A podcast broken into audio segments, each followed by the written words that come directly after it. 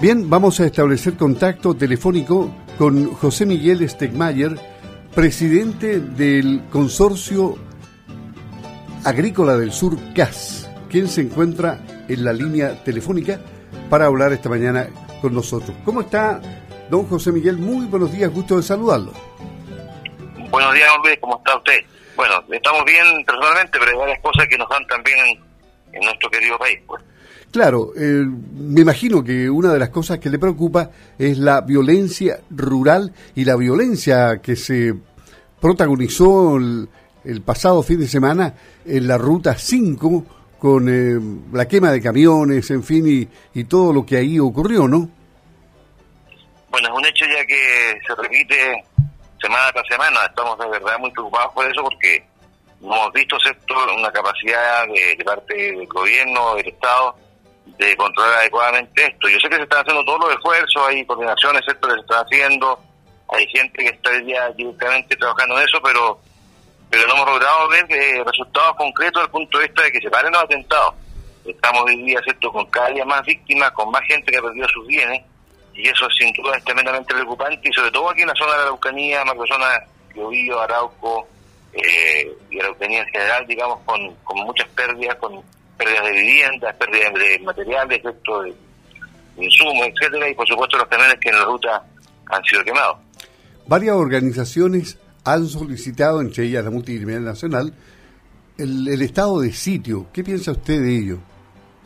Sí, estamos de acuerdo. Yo creo que efectivamente hoy día hay que tomar medidas más drásticas. Nosotros no, podemos seguir en esta cosa cierto eterna de que hay querellas, yo sé que se hacen las querellas, en que los fiscales efectivamente tampoco no son suficientemente ágiles de repente, o los tribunales no cogen esta como corresponde, pero creo que efectivamente el Estado existe una posibilidad cierta desde el punto de vista que ya tengamos mayor control directo de parte del Estado sobre esta situación. Eh, de lo contrario, se nos sigue escapando las manos. Aquí no podemos seguir pensando, ¿cierto?, que Chile día a día llegue a niveles de violencia mayores, ya que sencillamente ya esto ya es inmanejable.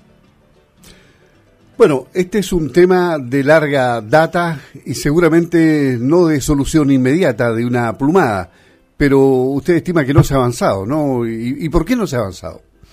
Yo pienso que se ha avanzado desde el punto de vista de entender la situación. efectivamente, hoy hay eh, delegados provinciales y un delegado de la Amazonía que están trabajando justamente en coordinar las policías adecuadamente, pero no ha sido suficiente. Entonces, esa es la razón de que creemos que el siguiente paso ya es definitivamente entrar a, recurrir tal vez a las Fuerzas Armadas y lograr controlar, digamos, la, situación ya en forma total, porque en definitiva aquí se está enfrentando a un grupo, a, grupos armados, esto es terrorismo puro, aquí nosotros no vemos una acción, ¿cierto?, que tenga que ver ya con una, situación de recuperación eh, de, algún tipo, ¿cierto?, de situación étnica o cosas así. Aquí definitivamente hay, hay infiltrados por el tema del narcotráfico, hay gente que está metida, ¿cierto?, definitivamente con armamento ya de guerra, y controlar esto con las fuerzas comunes y corrientes, la PDI o la policía, eh, no está dando suficientemente el ancho. Entonces, en definitiva, la única opción aquí es poner mucho más fuerza al respecto. Ahora, este, este tema de la violencia rural eh, es un tema que preocupa al sector agrícola, pero hay más vienen saliendo de las inclemencias del tiempo. La lluvia dejó en la zona central, particularmente en dos regiones, O'Higgins y el Maule, 150 millones de dólares en, em, en daños, ¿no? Hasta, hasta el momento. Pero el, el Estado ya anunció que iba a tener una ayuda a lo menos de 700 millones, que es muy poco comparado con el daño que se estima. Eh, ustedes, en esa zona donde está usted, no hubo gran cantidad de daño aparentemente, ¿no? No, aquí fue mucho más, importante el tema de las lluvias en la, cordillera y hay algunos casos de, pérdidas hubieron, por ejemplo, hay gente que perdió algo de arándanos o otro tipo de, cultivos, pero, pero en definitiva fue bastante menor que en la zona, en la zona central la zona centro-norte. Yo creo que, bueno, aquí lamentablemente un, un tema climático que se nos está viniendo encima cada año, vamos a encontrarnos con mayores fenómenos de este tipo. Entonces yo pienso que el tema de los seguros, el tema de actividad, por ejemplo, todas las acciones relativas a, infraestructura para controlar, por ejemplo, las avalanchas, las avenidas de agua, o qué sé yo, eh, debería ser un tema del Estado hoy día. Y estamos planteando además esto la posibilidad de que se exija por ley, eh, o de alguna manera, ¿cierto? La, las compañías eléctricas empiezan a poner para rayos en todas partes porque hemos tenido muchas pérdidas de transformadores.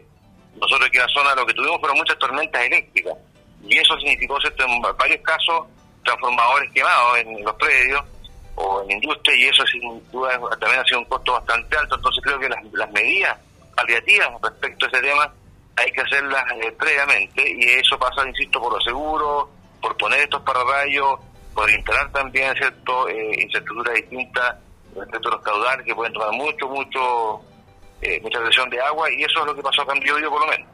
Bueno, y ahora tenemos la ola de calor que se pronostica para los siguientes días. Ya la tuvimos la semana pasada, pero ahora se habla que en algunos puntos de la zona sur van a haber hasta 37 grados, lo que no es raro ahí en Los Ángeles, por ejemplo, en Angol, creo que ya hubo 37 grados la semana pasada, pero la situación continúa siendo preocupante igual porque podría haber incendios forestales, obviamente.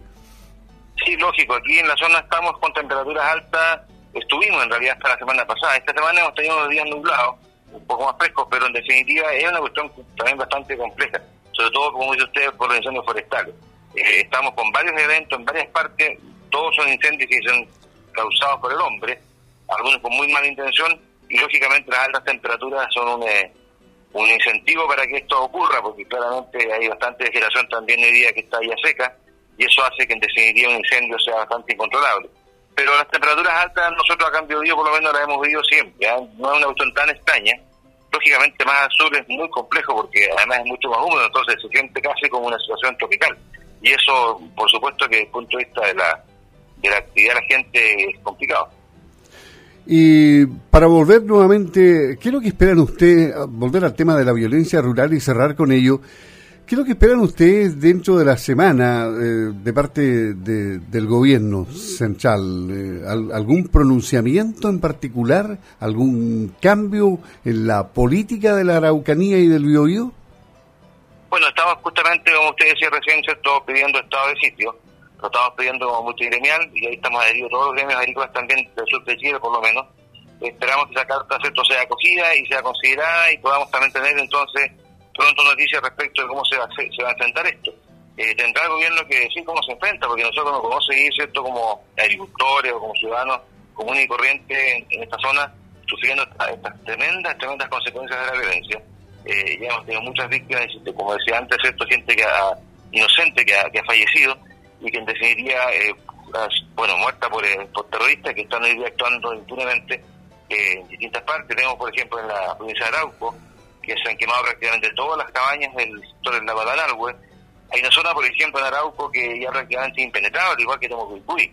La gente ahí, por ejemplo, no puede cosechar, no puede sacar su madera, eh, están tomados los predios, las carreteras se cortan, pasa una, caravana de transporte, excepto con madera, se las queman esta, esta, gente. Eso, en definitiva, es algo que ya tiene un desarrollo demasiado extenso, demasiado largo, con mucho costo, con muchas víctimas, y esperamos entonces que efectivamente el Estado tome la, las medidas correspondientes. Insisto, aquí el estado de sitio es una de las posibilidades y creo que es bastante adecuado esto en este momento ya considerarlo como algo cierto.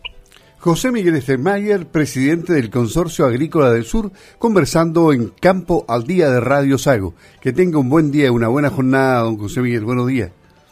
Buenos días, muchas gracias. Que esté muy bien también ustedes. Saludos a la gente por allá. Gracias, hasta luego. Gracias, hasta luego.